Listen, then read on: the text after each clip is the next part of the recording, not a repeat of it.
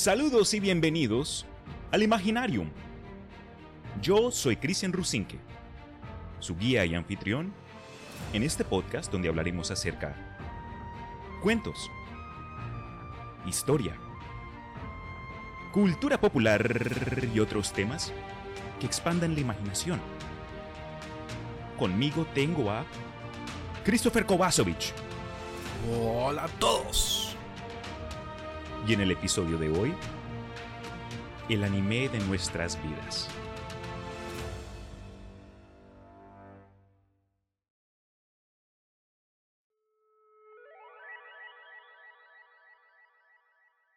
Ok gente, este va a ser el primer episodio del nuevo año. Gracias a todos que han estado conmigo durante este tiempo, que nos han apoyado con este proyecto. No alcancé a llegar al 30, pero en el 2021 vamos a seguir adelante con el Imaginarium, con nuestros invitados y toda clase de temas. Entonces, ojalá este episodio que vamos a que les estoy brindando ahora les ayude a iniciar el 2021 de forma positiva. Es una locura 2020. Adiós, que te vaya bien. Oye, pero Sí, señor. Menos mal. Cristian, llegaste a, a- a 28 episodios lanzados en, en, en en, eh, en 2020. Sí, y pues es algo.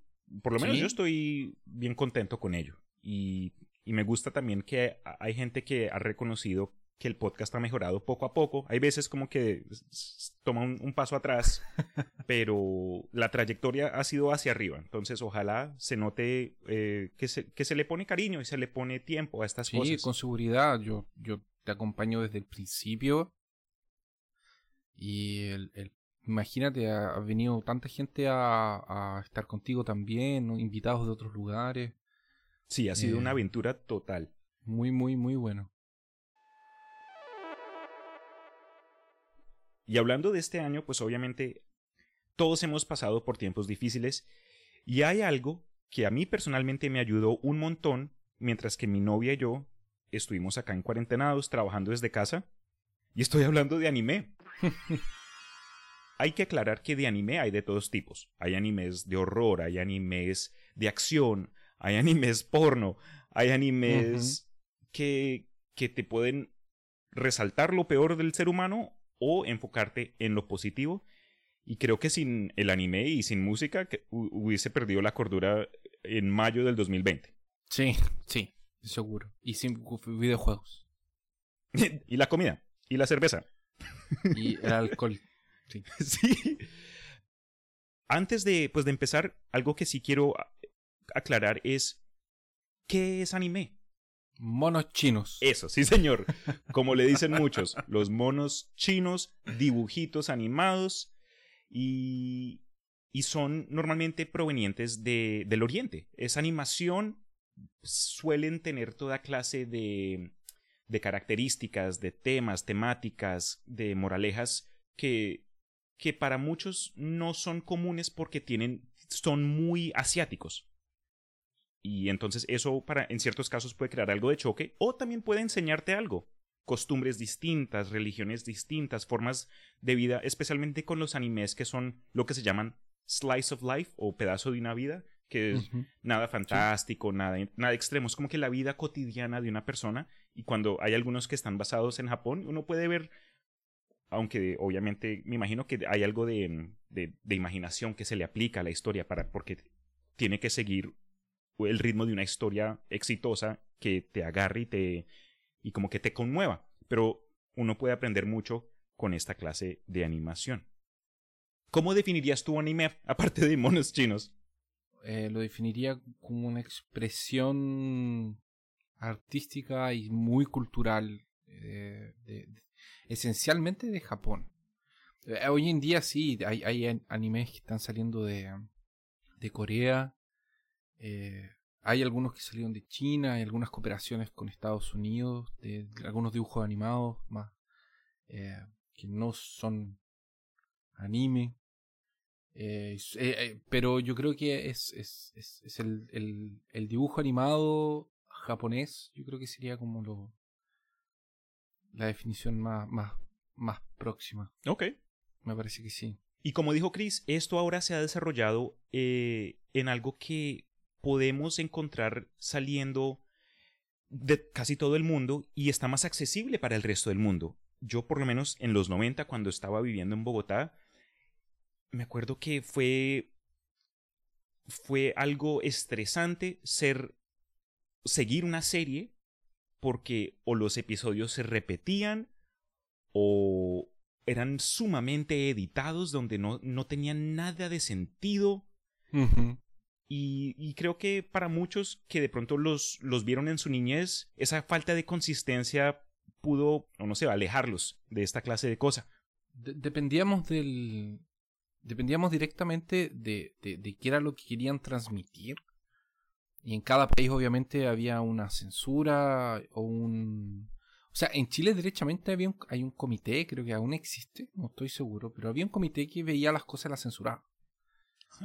Em, eh, que con el tiempo eso se fue eh, aliviando y no, no sé si hoy en día ya se eliminó, pero, pero ahí sí había sí eh, un, un, comité que censuraba los productos y decidían quién entraba y quién no. Y era esa cosa de que tenías que ver lo que estaban pasando en la televisión. No habían plataformas online, ni piratas, nada. Después con el tiempo salieron los VHS, que era medio que un amigo te prestaba y que había conseguido de una otra copia de un otro sujeto. sí. Y después llegó Torrent, porque ni siquiera era asistir online. Después fue el Torrent. Y después del Torrent llegó a asistir online, que era como el, streaming. Pero hoy en día en el celular se puede ver anime, o sea, ni siquiera... Hay capítulos que este, Crunchyroll que, le pone subtítulos después de dos horas y ya los sube, que transmitió en, en Japón, o sea, transmitió en Japón y dos horas después el episodio está con subtítulos y ya está en Crunchyroll para verlo, o sea, es... Y en 18 diferentes idiomas. Sí, es, es increíble como... como y, y, de hecho, e, esos son para los premium. Si no quieres pagar, es solo esperar una semana que lo puedes ver igual. El episodio que estrenó la semana anterior. Los canales que yo solía ver cuando quería ver anime eran eh, Fox Kids, Locomotion, que para siempre me va a dejar perturbado porque esa cosa tenía unas propagandas súper raras, y Cartoon Network. Pero canales nacionales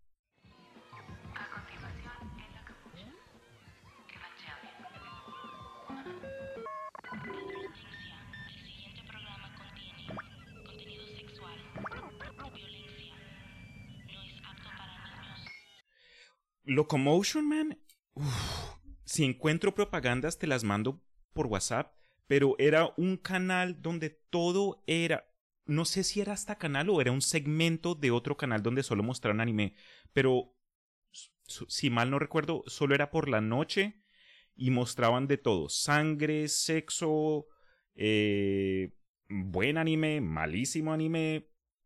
Eh, mi primera experiencia con Ghost in the Shell fue por este canal y entonces mostraban de todo, contenido maduro, contenido para niños. Yo investigué hace años a ver qué le pasó, eh, creo que se fue a bancarrota y ya no existe ese canal. Me parece que fue hasta 2005 y después fue reemplazado por Animax. Oh, ok, entonces no, no, fue, hace no, no fue hace tanto. 2005, bueno, nevermind, 2005 eso fue. no, yo con mi percepción del tiempo. Pasaban más, más ovas y cosas como de adultos, ¿sí? Sí. Yo me acuerdo haberme hecho el dormido por las noches y como que cuando ya mis papás estaban... Ahí yo me paraba súper lento, prendía el televisor, no prendía la luz del, de, de la sala para que no se dieran cuenta, pero ahí como que con el volumen súper mínimo yo me ponía a ver cosas que admito no pude haber, no, no debía haber estado viendo en, a esa edad pero así también, así también es que me vi Dragon Ball Z hasta cierto nivel. Yo crecí con familia que era sumamente religiosa, donde eh, me decían, yo le puedo nombrar los demonios de cada uno de los 150 Pokémon, los originales.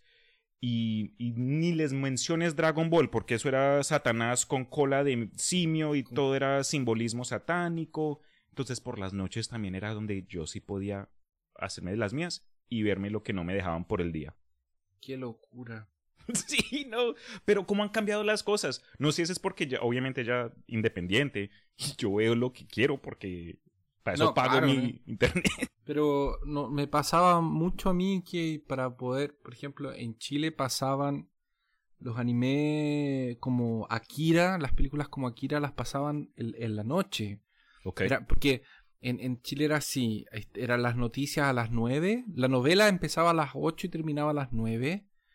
Ahí pasaban de las 9 a las 10 eran las noticias. Y después de las 10 a las medianoche pasaban una película. Que era como la película del día de la noche. O había programas de entrevistas, pero el horario prime era de las 10 en adelante. Ya veo. Y mm, después de las noticias.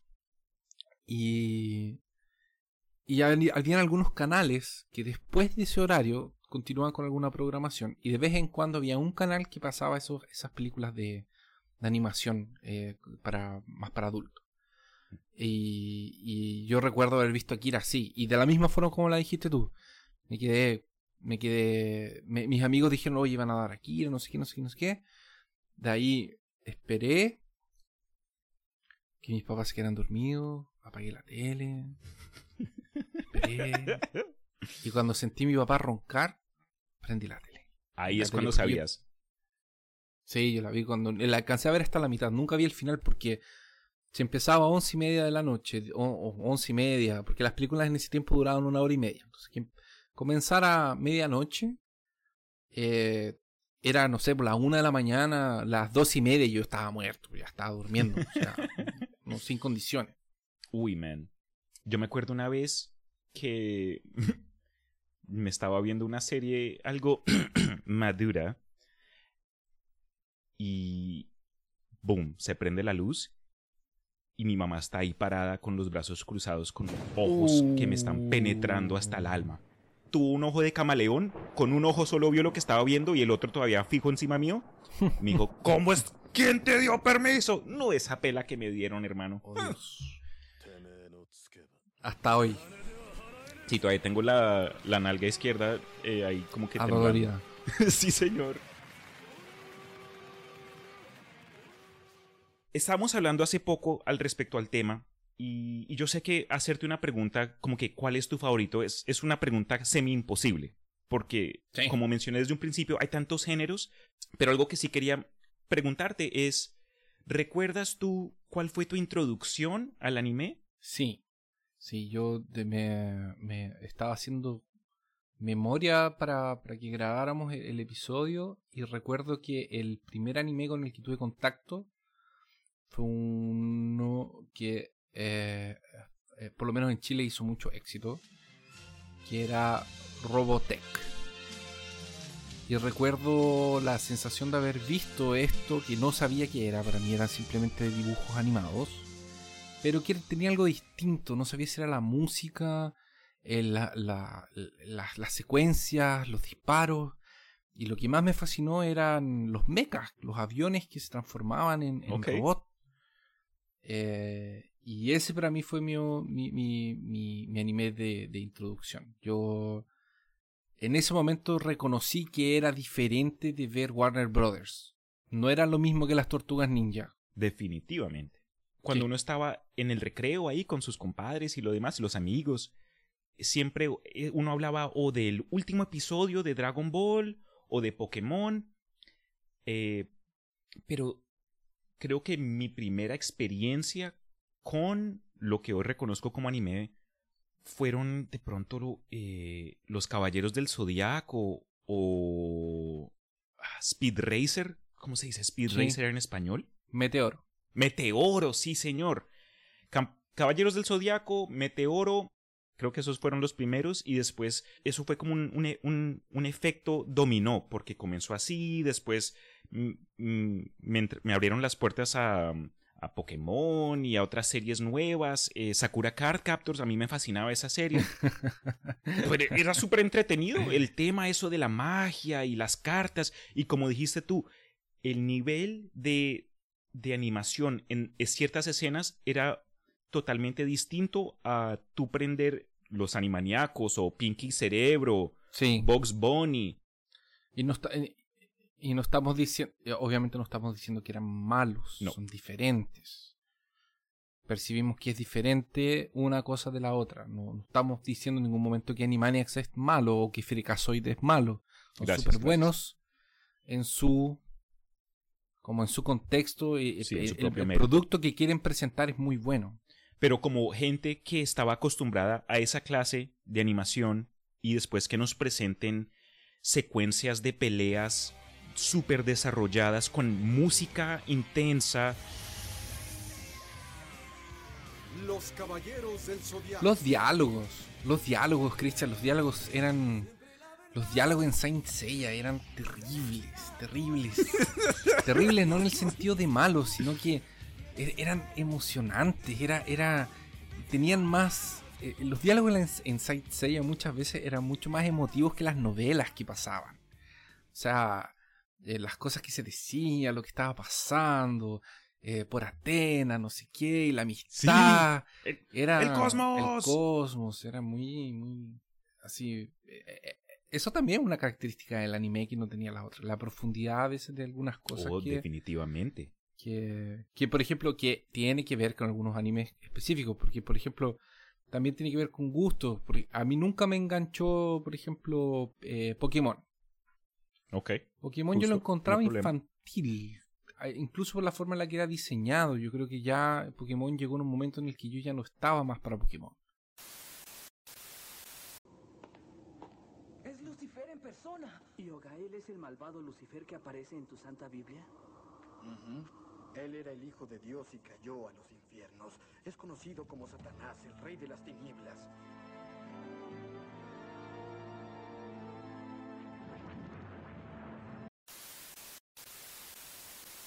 Algo que también menciono acerca del anime, cuando viene a las, a las historias, en comparación a, las otras series de caricaturas animadas más tradicionales, entre comillas, donde la historia se contenía en un episodio. De principio a fin, un solo episodio, te lo veías y no tenías que saber nada. Un Tommy Jerry. Es una, una persecución. Y ahí el gato se pegan el uno al otro y, y termina ganando el ratón. Pero con las series de anime, cuando estas fueron, cuando estas me llegaron a mí, eh, esa, esa forma de contar una historia donde si te pierdes un episodio puede que, que ya no sepas qué está pasando, me, me dejó con la boca abierta, porque de niveles que tenía, eso sí, era tres tramas eh, en una temporada de, quién sabe, unos 20 o más episodios, y, y esa sensación, esas ganas de, que, de que querías que el nuevo episodio saliera hoy. Porque eso de binging, eso no existió en ese momento. Binging, ahora yo me puedo sentar, prender Crunchyroll ¿De qué, y me puedo ver binging, como que cuando te sientas y, y te metes toda una serie en, en, en ocho horas. Así Maratonear. es como se le dice. Eh, ok, maratoneo. Pero hoy día me puedo maratonear eh, Naruto o lo que sea y es posible. No se puede. Pero en ese entonces no. claro.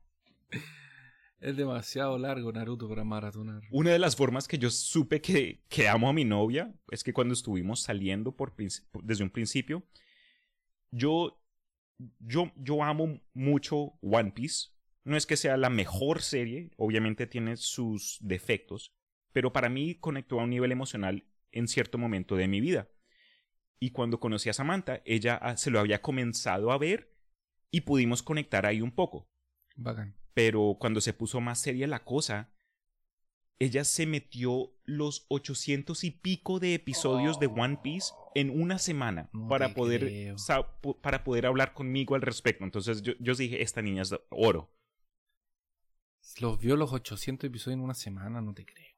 Sí, y, y lo tenía, tenía una técnica, eh, sabía cuántos segundos eran para la introducción, o sea, ponía play, saltaba un poco, porque hay en muchos animes, uno de los problemas, y esto lo voy a admitir, es que ciertas series tienen una afición con recapitular lo que acabamos No, de no, ver no, en el eso- episodio Eso pasado. de ahí es una cosa de One Piece. Ay, Dios mío. Sí, no es del resto, es One Piece. Y Pero eso- hay unos que y eso- también. Y eso tiene una explicación, que es que el material que hay, el anime está muy pegado al manga. Entonces, Tienes razón. tienen que poner la mitad del episodio recapitul- recapitulación de lo anterior porque hay un capítulo para ser animado, entonces no, no hay tanto material. Ellos están eh, sacando junto con Oda. Oda escribe, animan, escribe, animan. Entonces la mitad de One Sí, Piece punto. es eso. Y también en Dragon Ball, yo recuerdo la última vez en Dragon Ball Z. Piccolo salió de la Tierra y está peleando contra Goku. y era como que, ok, ya sé, hermano. Pero en defensa de Dragon Ball Z, en ese momento, en los 90, eh, era hasta necesario esos, esas recapitulaciones porque a veces los episodios los publicaban en desorden, entonces era necesario hasta ponerse al día con lo que estaba pasando para entender el contexto de ese capítulo. Bueno, y también porque como lo pasaban en la televisión abierta y no tenías cómo encontrar en ningún otro lugar, si un miércoles tenías que ir al dentista o un jueves tu mamá te castigaba sin televisión, perdiste el episodio. El otro día no había cómo verlo. Tenías que preguntarle Uf. a tus colegas de, de colegio que te contaran qué era. sí. Uy, no, mamá, por favor, pégame. Pégame duro, pero el televisor no me lo quites.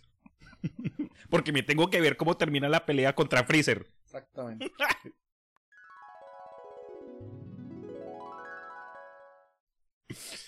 que te iba a mencionar, acabas de decir algo súper interesante que creo que hasta aporta. Y es el hecho de que, y no lo hemos mencionado ahora, en muchas ocasiones el anime se basa en un manga. Y el manga es como que el contenido original, no siempre, pero en ciertos casos, que fue tan popular que le, le aprobaron una serialización para televisión que es el anime. Entonces ahí la diferencia. Manga es escrita como cómics, anime es, son monos chinos de, de televisión. Pero hay cier- ciertos animes que inician fielmente con la historia de un manga, pero por X o Y razón terminan desviándose y cambian un montón de cosas, hasta incluso tienen fines distintos a, a lo que era original en el manga. Por ejemplo, Shaman King, Full Metal Alchemist. Estos, estos dos fueron series no necesariamente súper modernas, pero si uno lee el contenido original del manga y después se ve la serie, se da- uno se da cuenta que, ah, desviaron fue en esta parte, introdujeron un nuevo un personaje, o, o no terminan matando a alguien que murió de verdad, o sí terminan matando a alguien que era semi importante eh, en el otro medio. Pero hay... hay Yo no ahí- sé si sabías, pero Chaman King va a tener una, un anime ¡Sí! nuevo. Estoy súper contento. Apenas leí esa historia, bro. Se la mandé a un amigo mío. Yo, yo con gente de Colombia de mi juventud, ahí hablo de vez en cuando, pero tengo unos amigos que siempre van a ser amigos del alma. Y se lo mandé a este man y, y Germán me dice, ¿cómo así? Como que súper sorprendido. Y, y entonces fue como que una oportunidad para, para poder regresar a, a esa niñez. Y el 2021 va a ser mucho mejor, en mi opinión. Parte porque va a haber nuevo Shaman King. Sí. Con Eso- esa fue con muy el chévere. final original y todo. Lo que pasa es que en, Veamos. en- en- hay- a veces los animes a- alcanzan al, al producto original, como le pasó a Full Metal, que Full Metal no estaba Terminado. terminado y el anime lo alcanzó. Entonces ahí cada uno se fue por su camino. Eh, después rehicieron Full Metal, lo lanzaron como Brotherhood. Pero a mí personalmente me gustan los dos. Yo los encuentro Sí. los dos muy buenos. Uno puede ser fan y no tiene que ser purista. Es decir, yo sé que con- como con cualquier hobby, hay gente que se lo puede tomar un poco muy en serio y hay diferentes niveles. Y si te gusta algo, el nivel que te- se sienta más cómodo para ti, mientras no estés jodiéndole la apreciación a esta, a esta cosa a otra persona, todo bien. Pero hay, sí, hay gente es como que, Esto no es canónico porque cuando viene la secuencia de la historia, oye, esto no cuenta, este episodio no. ay, hágame el favor. Ah, los fillers. Pero, pero sí, los, fi- eh, los fillers, eh, los fines distintos, yo, eso, bro, yo lo tomo. Si me gusta la serie, me las voy a ver. Sea Sí. filler, sea un, todo lo que sea. Sí, está bien. Algo que sí también quería incluir es acerca de la percepción del anime. Uno de niño, uno no le pone mucha atención como que a, a cierto aspecto de la vida. Yo me acuerdo que en, en el momento todos, todos los niños se veían Dragon Ball, todos los niños se veían Pokémon, y si no se los veían, pues no, no había como que un estigma. No fue sino hasta que crecí un poco y en mi adolescencia comencé a darme cuenta que que cierta gente lo miraban un raro porque se veía muñequitos animados chinos y le echaban el ojo. Y después ya que me mudé a los Estados Unidos, hubo ahí, aquí fue donde reconocí como que que, que la gente que aprecia el anime y el manga los veían como, como nerds, como que de, un- de una, una clase social más baja o yo no sé.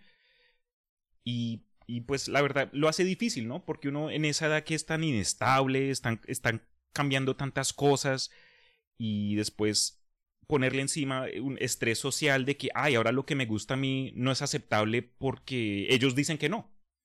Entonces, sí, sí admito que, y he escuchado historias de gente que le hicieron bullying por, por solo ponerse una bandana de Naruto o ir al colegio. No sé, han cambiado las cosas.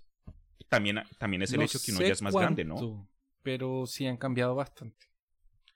Creo que las cosas están tendiendo más para el, el, no, el- no sé si el otaku, pero el nerd está, está de moda. sí, eso sí. El nerd en los últimos 10 años se ha vuelto Se más vuelto- popular. eh, Y hasta ha cambiado la definición del tema. Y el, y el otaku, no sé. No sé si aquí el otaku ta- ta- ta- es considerado. Tiene otro tipo de. de- de- el otaku es muy especial. el otaku- es muy diferente del nerd. De Con- cultura. con- concuerdo. Para mí un otaku creo que es alguien que se aficiona con conocimiento de cualquier cosa. Uno puede ser un otaku de carros, un otaku de, de un autor, Lovecraft, y se sabe todo del man. Es como que alguien que se aficiona y se aferra y, busca información de donde la pueda sacar. Otra parte que creo que ha, ha tenido efecto en el cambio de percepción es que por lo menos en Latinoamérica, uno, uno como latino reconoce que, que la cultura es, es bien religiosa, pero en los últimos años me doy cuenta que ha, ha habido como que un cambio progresivo, un- no necesariamente que los valores estén, se, se estén yendo a la basura, pero como que la gente se está relajando un poco más, ya no es tan estricta. Lo que una vez fue satánico, ahora es, ah, ¿sabes qué? Solo es entretenimiento. Ujú. Sí, es Entonces, verdad. eso me, eso me ha agradado mucho. Es el entendimiento que la gente. Oh, sí, Es que ya no es, ya no es un tan nicho. O sea, el, el mismo hecho de que el acceso sea más fácil hace que no se vea tan extraño. buenísimo punto. Porque ahora es más fácil tener acceso, ya es más común. Ese otro, otro término que escuché que del que no sabía el friki. Creo que fue en México. Alguien me mencionó que en Centroamérica y en otras partes del mundo a, a los fans de esta clase de cosas les dicen friki. Sí. Friki. de esa no sabía. Pero si ustedes tienen algún término en su ciudad, en su país, que no sea nerd o friki, para Ñoño. definir a alguien que le gusta eso, déjenoslo saber. ñoño. un ñoño. ñoño, yo pienso, yo, yo escucho ñoño y pienso en el personaje del Chavo del Ocho. Es que me parece que viene de ahí. Ok, Chris, ah, una pregunta un poco como que más moderna. Eh, ya hemos mencionado que no solo el anime es más accesible y que la cosa ha cambiado, el el- la, la tecnología ha cambiado mucho Sí. y las, las cosas se han puesto mucho más avanzadas, hasta han incluido animes con 3D. Yo me acuerdo, por ejemplo, Beyblade. Yo me lo vi en Colombia, me gustó mucho, me la veía con mi hermano y después como que de mudarme a los Estados Unidos me di cuenta que la serie cambió donde los trompos ya ni siquiera eran dibujos a mano, eran ya... Era 3D. eh, ugh, eso, mm, eso me lo arruinó por completo. Pero lo que quería preguntarte, Chris, es, mm, ¿ha- ¿has visto algún anime recientemente que te haya sorprendido o, o superado tus expectativas? ¿Algo que como que salió de, de la nada? De la nada, de la nada no salió. Pero Vinland Saga Ok. definitivamente me sorprendió por la calidad de la, de la animación. Y porque hoy en día están muy... Están tratando de meterle CGI a las cosas y está quedando medio... No está quedando muy bien. ahora en esta, esta transición no está, no está, o sea, por ejemplo, Berserk de 2017 lo arruinaron, lo destruyeron. Uf, malísimo. Eh, eh, los diseños, los sonidos, es todo. El, salió uno en The Dragon's Dogma por Netflix también. Horroroso, muy feo. Ahora hay otros que usan el recurso un poco mejor. O sea, el otro día vi en Netflix em, Cazando Dragones, Cazadores de Dragones. Ok. Y estaba un poco mejor elaborado también el, el, uso del CGI. Hay algunas escenas en las películas nuevas de Berserk que usan CGI también para las batallas, para mostrar como gente de lejos. Eso. Y también se ve bien. Eh, vi unos episodios de Fire Force. Yo hace mucho tiempo, Cristian, te voy a confesar que no me gustan los chonen. Estoy bien alejado de los chonen. Eso es bueno. Eh, creo que el último shonen que leí fue The Promised Neverland, porque era un poco diferente. Me gustaba más la propuesta. Hey, hicimos episodio live de Promised Neverland. Sí, está en Instagram, vayan a vernos. Para los interesados. Y Fire Force, yo creo que Fire Force llegó a un nivel muy bueno de animación también, porque como tienen todo un tema con fuego, creo que eso fue una ventaja sobre el, manga. Eh, haber eh, escogido hacerlo de animación. Eh, cómo llevaron, cómo animaron, también lo, encontré, lo encontré mucho mejor. El fuego, todo muy, mucho mejor hecho. O sea, yo creo que ahí el CGI vale la pena. Ese es el que yo iba a mencionar que, que me sorprendió por los efectos de sonido, las explosiones y supera la experiencia de... Es uno de esos casos raros donde el, anime, unos pueden decir que es hasta mejor que el manga, porque el medium te presenta más oportunidades para pues para desarrollar los, eh, los efectos, para demostrar el fuego, se ve vivo, se, se, mueve. Cuando uno lo lee, pues es más estático. El color fluorescente da, de, los trajes de ellos también. También. Esa, esa, barra, esa barra azul que tienen con blanco eh, fluorescente uh -huh. para encontrarse en medio del fuego. También. También está animado muy bien. Sí, definitivamente. Doro, Doro Doro también me sorprendió. Creo que está en el límite de. Yo creo que me gustó mucho la historia y por eso sobrellevé algunas cosas. Okay. Pero Doro Doro está en ese límite, en el vago límite que, que, está casi incomodándome. Vale. No me, lo inicié, creo que estoy en el episodio 2 pero en más de una ocasión lo has recomendado. Y con eso dicho, honestamente creo que si me va a tocar ponerme serio y... Es corto, es corto. Es cortito. ¿Cuántos episodios son? Creo que son 12 y un extra 13. O son ah, 22 no está malo. y uno, más uno 23. Bueno, pero No bueno. Mu mucho menos que One Piece, o sea que más fácil. No, sí, pues, olvídalo. Jamás. Cuando, cuando yo empecé con esta cuestión del, del, del anime, con Robotech, el tiempo eh, vi otras cosas también, a ver si te suenan algunos nombres. En el- la misma época, después de, de, de Robotech, bueno, vi, vi- no era fanático, pero veía, porque era lo que había para ver, Ranma y medio, no sé si la viste también. Claro, sí, sí, sí. No me gustaba mucho, pero la, la veía igual. Eh, estaba Capitán Futuro, que ese es más antiguo. Capitán Futuro, no sé si te suena. No, es así no. Este, a los chilenos probablemente y a, los- a otra gente les, les va a sonar, pero yo pegó muy fuerte Capitán Futuro allá. El Galáctico, Aquí estoy abriendo Google para poder ver imágenes, Capitán ve ahí, Futuro. pone ahí, va, Capitán Futuro. Uh, ok, dang. Me recuerda al estilo de, de Ulises 31. Espacio, Sí, algo así. exactamente. Está también el Galáctico. Busca el Galáctico. Ese de aquí era un tipo que. El Galáctico eh, también tenía un poco esta cosa de Wukong. Porque también tenía la. La cabeza, tenía como la corona. tenía el bastón que se. que se aumentaba. No tenía una nube voladora, pero tenía como una nave porque también era futurista. Esta sí no. No te suena ni, ni, a- ni, ni, ni en pelea de, de, de gallinas. no, eso sí creo que fue para una generación ya más, más vieja que yo. Eh, ¿Qué más? Es que yo creo que pasaban estas cosas porque era lo barato para traer. Oh, claro, también. Era lo más barato que andar trayendo las cosas nuevas. Eh, Tecaman Blade. ¿Son dos palabras? Sí, Tecaman con 2K Blade de espada. Ok, este se ve un poco más moderno a lo Gundam Wing. Nunca vi Gundam. Lo que me estás dando son tareas.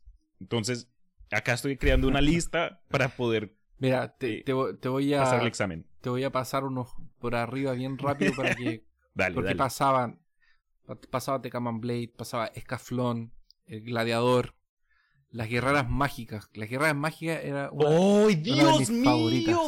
Las Me guerreras mágicas. me encantaba la guerra mágica. Anaís y Marina. Esa Marina. mm, Samurai X, Sí, claro. Jinete Sable y, lo comi- y los comisarios Estrella también era una de mis favoritas de toda la vida. Eh, y bueno, y también obviamente Saint Seiya, Sailor Moon, Dragon Ball Z. Saint Seiya mejoró tanto el, el- el anime, mejoró, es tan superior al manga, em, según mi, mi, mi opinión, mi humilde opinión. Ok. Y bueno, y las películas de Dragon Ball Z, la- los OVAs, como el OVA de Trunks Eso. del futuro, que eh, para mí es la mejor película de Dragon Ball, es la de, la de Gohan del futuro con Trunks del futuro. Yo me acuerdo que hubo un periodo donde nadie se callaba acerca de Broly. Ah, todo Broly, el mundo era sí, mundo Broly, era Broly, ah, existe otro Saiyajin. Y yo, ¿quién? ¿Qué es eso? ¿Es un buñuelo? ¿Qué es un Broly? nunca, me, nunca me la vi, sino hasta años Un después. brócoli. un brócoli. Un brócoli. Un buñuelo de brócoli que se llama Broly. Eh, esa, esa de ahí son cosas que yo debo haber visto hasta, no sé, mis 13 años, una cosa así.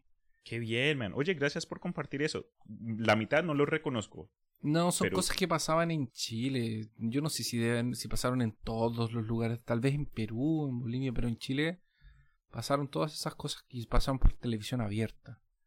Pero el que el que me llevó al al pero eh, yo no sé si te pasó a ti, pero Dime. te tuvo hubo un tiempo en que dejaste de ver anime o tú empezaste y no paraste más. No, claro. Eso hubo un periodo donde, pues, las prioridades, ¿no? La vida lo, lo manda a uno ah, en direcciones que uno no espera. Y uno de joven, obviamente, solo. Bueno, yo por lo menos, yo, yo necesitaba permiso para ver televisión. Y, y cuando pues estaba castigado, obviamente no tenía acceso. Pero hubo un, gran periodo en la vida donde ¿sabes? No, no lo pensé mucho. No fue sino hasta cuando ya estaba acá sentado en los Estados Unidos, eh, que me mudé en el 2004, donde comencé a, um, pues a tratar de, de, de aprender quién soy yo, qué me gusta, qué no me gusta. Y ahí fue como que mm, reconocí, ah, ok, eh, me gustan estas series, me gusta, oye, me gusta el anime, creo que soy fan. ¿Y, qué, y, y cuál te trajo de vuelta? ¿Qué fue lo que te dijo? ¿Cuál fue el que, el que tú dijiste, parece que esto me gusta? Y lo viste y dijiste, esto sí me gusta. Pues mira, después de haberme mudado acá a los Estados Unidos, hubo un choque cultural algo, algo severo, pero no, no había sido ni la primera y dudo que vaya a ser la última vez. Y la gente con la que me estaba, o la gente más amigable, porque hay tanta gente ingreída, no importa de dónde seas, eso van a haber gente odiosa por todo lado. Y la gente como que más, que más que me aceptaban o por lo menos demostraron interés eran pues ahí los nerds y demás y los ñoños. Y me acuerdo que tu- tuve una conversación con un niño acerca de Samurai X, porque yo le pregunté en un momento, creo que estuvimos en el bus, yo le dije algo como que, oye, eh, ¿te gusta Pokémon? Y el man, ah, sí, todo bien. Y me preguntó él a mí, ¿te gusta Digimon? Y yo, claro, me gusta este. y yo me acuerdo haberle preguntado, ¿te gusta Samurai X? Y él me, me miró todo raro, ¿qué es eso? Y yo, Samurai X, el man pelirrojo, es como que un- casi un enano porque es, más pequeño que el- los otros personajes. Y él, ah, Rurouni Kenshin. Y me, me sorprendió por completo el hecho de que he aquí un ejemplo de las diferencias entre el anime que yo vi y consumí de niño en Latinoamérica y el anime que un niño acá creció en, en los Estados Unidos que pudo ver. Entonces, nombre distinto, arcos desordenados, y eso creo que me reinspiró. Oye, yo hace rato no veo X, eh, pero te lo respondo. Ok. Yo me acuerdo que con mi hermana mayor, con Anis, ella y yo nos sentábamos a ver Full Metal Alchemist. Y. Y cuando ya estábamos acá en los Estados Unidos, creo que esa serie, se- vérmela con mi hermana, y eso, y lo, lo digo ahora, parte de lo que amo tanto del anime es que me ha. Es algo que yo puedo compartir con mis hermanos. Y no importa los intereses de música, dirección de vida, eh, trabajo, algo que siempre podemos decir es, ah, ¿te acuerdas de, te acuerdas de tal cosa? ¿Te acuerdas del malo de Rurouni Kenshin? Pero con mi hermana fue Full Metal Alchemist y en ese momento creo que ya estaba listo para re- remeterme a la piscina que es anime. Genial. Genial. Respuesta súper larga y confusa. Súper bien. No, no, sí, fue. O sea, es que es lo que me pasó a mí también, pues, Cristian. Ya, El- cuéntame. el- en un momento también paré de ver anime y, y después de que me cambié de ciudad, eh, conocí gente nueva y de repente me acordé que me gustaba el anime porque esta gente veía algunas cosas de anime y me prestaron Berserk. Y, y me llevé las cintas de VHS para ver Berserk y no me- como que no estaba medio así no sabía lo que iba. Y empecé a ver el primer episodio el segundo episodio y no podía parar y esta cosa me volaba la cabeza. Eh, las o sea si lo ves hoy en día y no lo entiendes como un anime de los años 90 que no está lleno de acción y súper animado. Y hay momentos en que realmente el personaje está estático, lo único que se mueve es la boca. Pero los dibujos son maravillosos y da lo mismo que se mueva solo la boca. Y los diálogos que tienen, los momentos de acción están increíbles y me cambió completamente. O sea, para mí Berserk es un antes y un después, así, marcado. Y después de eso empecé a buscar más, empecé a, querer leer el manga porque el anime termina en el final, sin el eclipse haber terminado, entonces tú no sabes qué le va a pasar a Guts ni a Casca. Eh, y de ahí me empecé a, a buscar. De ahí en ese tiempo salió, justo salió el... el eh, en ese año empezó a- empezaron a lanzar, o muy, muy cerca empezaron a lanzar los ovas de, de Hades, de Saint Seiya, la parte del santuario.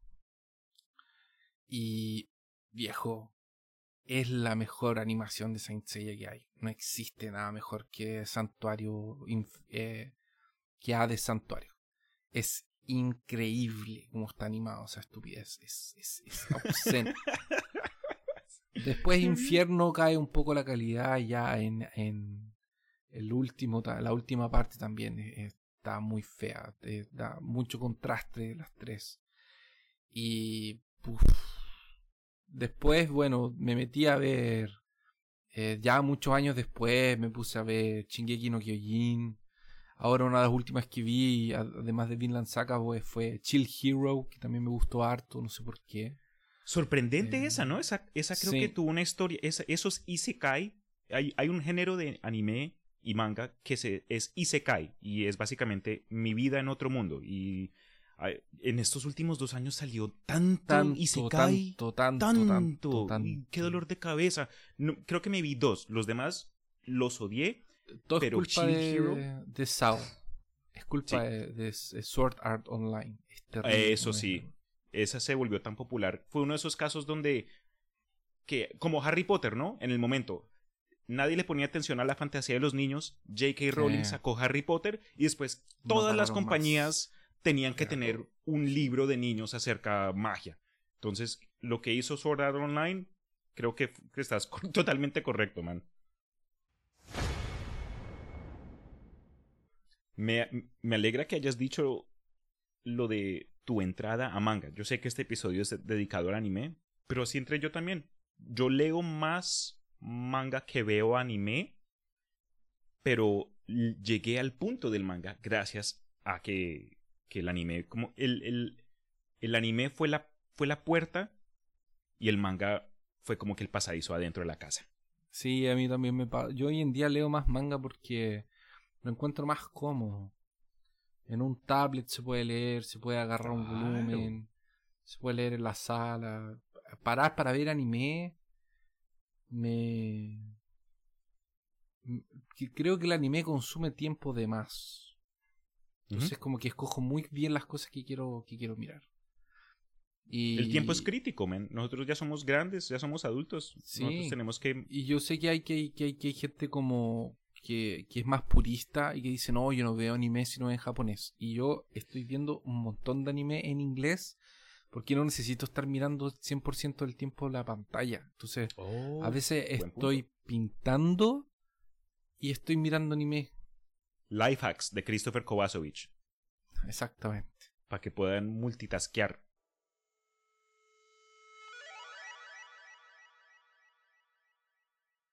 A continuación les tengo unos audios que me entraron en relación al episodio que estamos discutiendo. Puede que las voces las reconozcan, pero aquí van. Hola, ¿qué tal amigos del Imaginarium? Soy Cedric de León.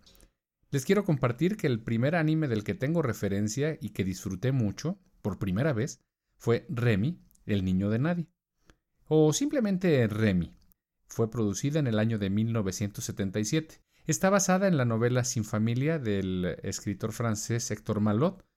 Consta de 51 episodios de 30 minutos de duración cada uno. La serie fue considerada una obra maestra de la animación japonesa y se hizo popular a finales de los años 70 en Occidente. Bueno, aquí les dejo mi colaboración relacionada con el primer anime del que yo tengo recuerdo. El primer anime que yo miré fue Dragon Ball Z, porque es fragancia. No soy mucho de animes, pero los animes que yo recomiendo son, obviamente, Dragon Ball, Caballeros del Zodiaco, porque son chidos e igual son fragancia. Doctor Stone, porque tiene un toque científico y quieras o no puedes aprender algo de ahí. Hajime no Ippo, creo que así se dice, es de un chavo boxeador que quiere ser el mejor de todos. Y Parásito, porque es bien gore. Hola, soy Armando y les voy a contar mi experiencia con el primero, primeros animes que, que vi en mi vida. Fue por ahí, por el, entre el 85 y a principios de los 90, yo creo. En ese tiempo en Chile eh, había un canal que se llama el Canal 5, que era un canal de, de otra ciudad, que no se veía muy bien desde Santiago, pero pasaban eh, dibujos animados japoneses, que nos gustaban harto con los amigos. Y la primera experiencia que tuve con un anime, así como un OVA, digamos, un video original, no para, para televisión o serie, como una película de animación, fue Vampire Hunter D, que la encontramos en unas tiendas que habían donde vendían animes pirateados en VHS, porque en ese tiempo en, en Chile no había distribución oficial, digamos. Así que uno se lo conseguía con amigos copiados de VHS o podía comprar originales de repente cuando salían nuevos los tenían en las tiendas. Y eran baratos porque eran pirateados y tal vez no se veía muy bien tampoco, pero los televisores de ese tiempo tampoco eran muy buenos. Pero Vampire Hunter D eh, nos dejó locos. Después vimos eh, Ninja Scroll por ahí. Y lo que más nos gustaba, lo que nos sorprendió es que la brutalidad, la, la violencia, digamos que no, no era lo mismo que estábamos acostumbrados a ver en la televisión. Era como otro nivel. De hecho, Vampire Hunter D fue como el primero en estar apuntado para adultos. Otro anime que vimos eh, cuando éramos más jóvenes con mis amigos, eh, que nos hizo así como darnos cuenta de lo diferente que podía ser, es Orotsuki Doji, la leyenda del Overfin, que es como medio hentai mezclado con monstruos. Eh, no, nada romántico. y bueno, si tuviera que sugerirles un anime clásico, eh, les sugiero El Castillo de Cagliostro. Es antiguo, es como del 79, pero yo creo que todavía entretiene. Está gratis para verlo en Netflix, me parece. Y son un par de ladrones que terminan rescatando a la princesa y encontrándose con cosas medias extrañas en un castillo que se llama Cagliostro. Y esa es mi experiencia, eh, mi primera experiencia con anime. Adiós. ¿Qué tal a todos? Me llamo Enrique y quería comentarles que mi primer anime fue Naruto. Supongo que debió ser también el primero para muchas personas. Recuerdo que el primer episodio que vi fue, fue la pelea en el examen Genin de Gara contra Rock Lee. Y yo estaba así de diablos que estoy viendo. Fue algo. Fue algo genial. Después, este. Me, me empecé a investigar qué, qué era, en dónde lo podía encontrar y terminé volviéndome. Pues puede decirse que fan. No soy tan, tan hardcore como algunos, pero. Pero me pareció bastante bueno. Salvo por el final antes, bueno, muchas personas dicen que es que tiene muchísimo relleno. No sé de los demás animes, pero en cierta parte sí tiene razón. Y ya para el final, cuando están en, peleando con Madara y todo eso. Antes los episodios de relleno te los metían aparte y ahora te metían relleno entre los capítulos buenos y estabas como que obligado a verlos y no aguanté. Pero salvo por eso, Em, creo que está muy bien. Tengo muy buenos recuerdos de esa serie. Y otra que me gustaría recomendar, que la vi yo porque me la recomendaron, es Dead Note. Seguramente otro muy popular. Em, si les gustan las series de detectives y esas cosas, les puede encantar. Saludos. Ah, y otra cosa. Tengo millones de buenos deseos para todos los oyentes.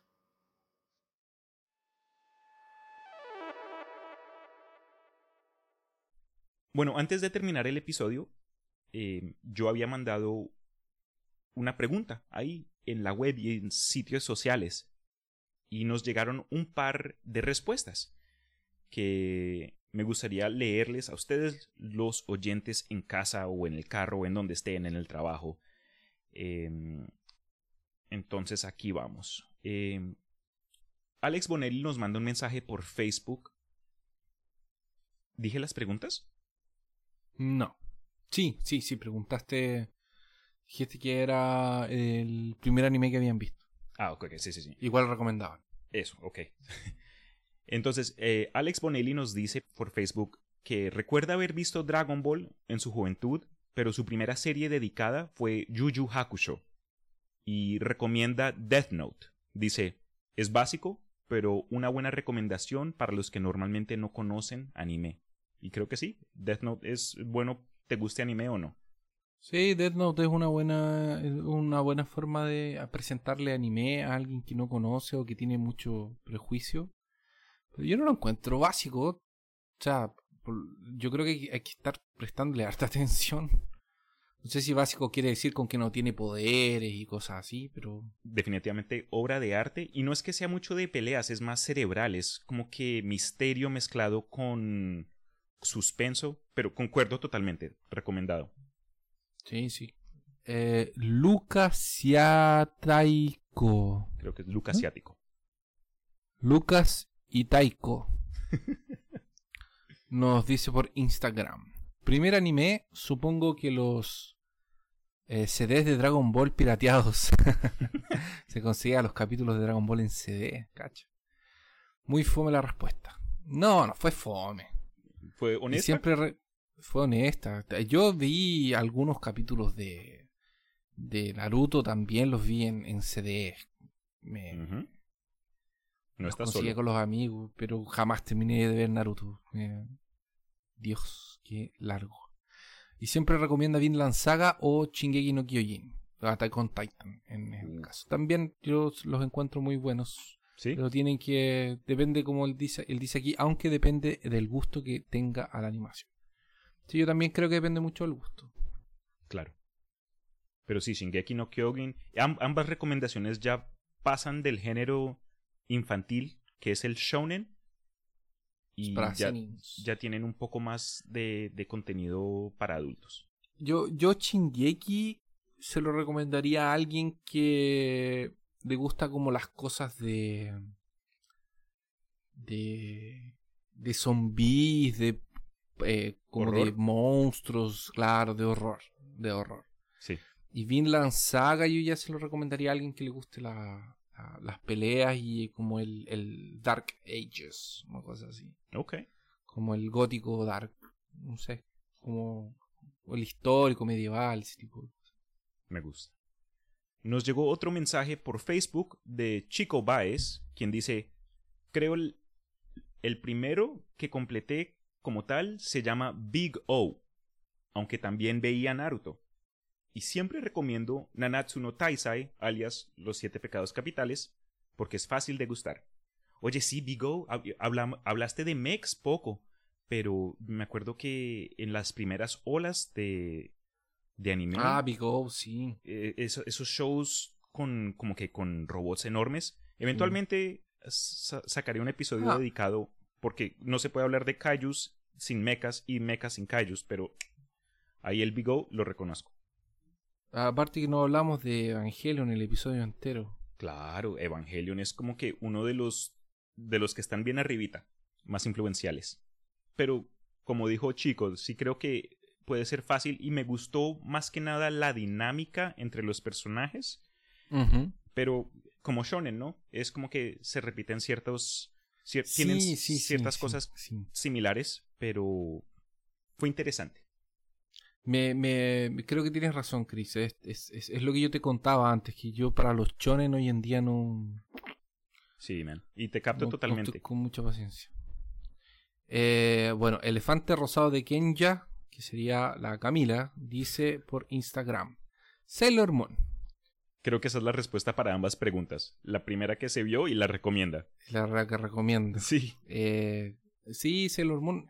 Sailor Moon tiene algunos detalles que se perdieron en el anime y que en el manga están presentes, como Oh, le pasó un poco a Saint Seiya. Recomiendo que si alguien quiere aproximarse a Sailor Moon y tiene tiempo para leerlo y no le molesta leerlo, que lo lea.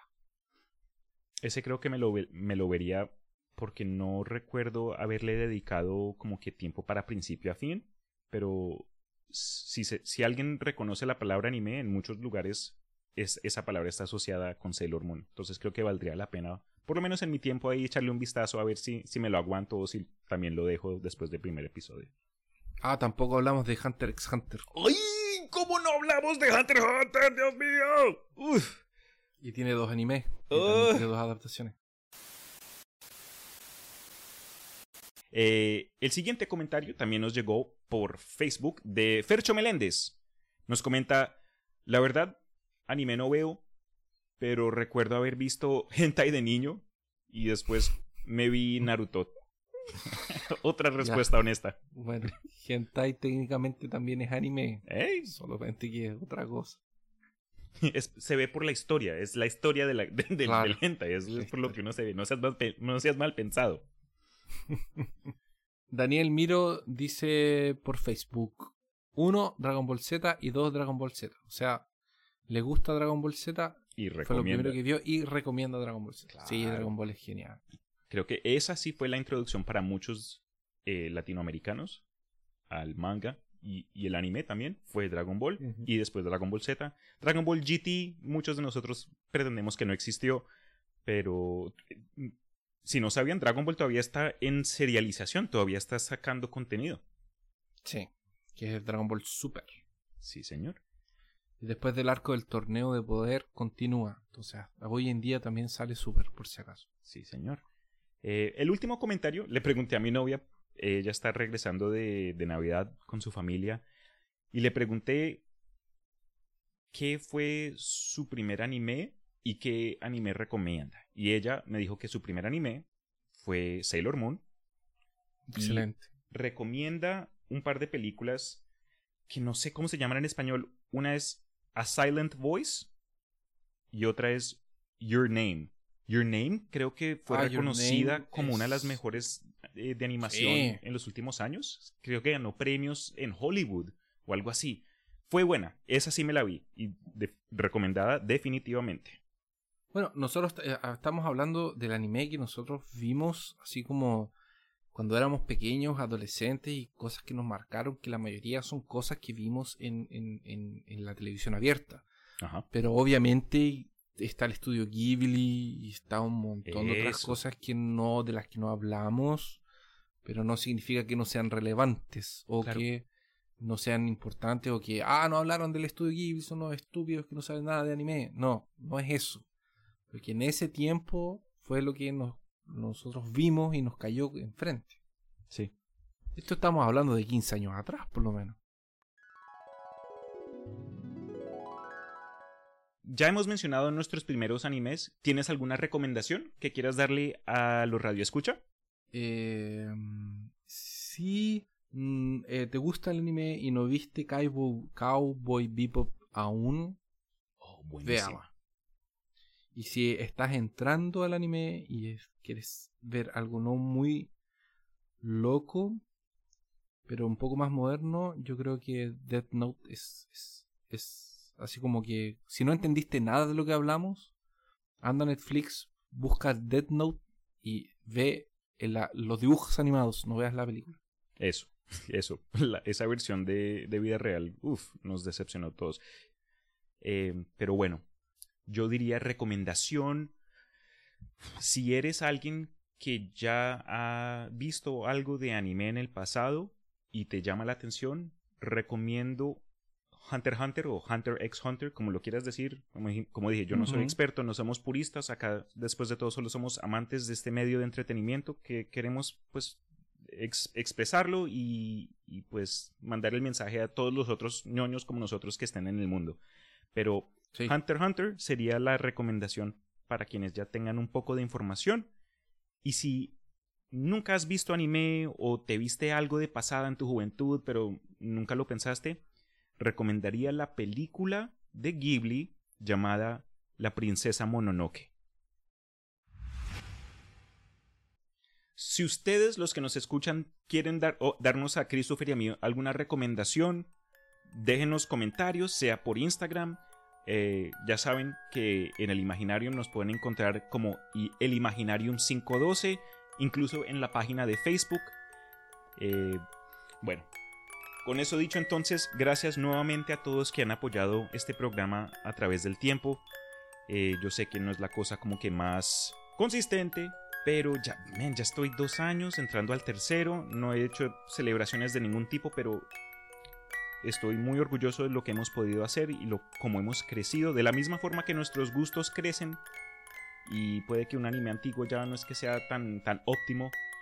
eh, es gracias a, a gente como tú, Chris, y gente que nos ha apoyado, que, que creo que este podcast va a tener un poco más de vida. Pero con eso dicho, me despido. Muchas gracias a todos y Feliz, año nuevo año todos. 2021.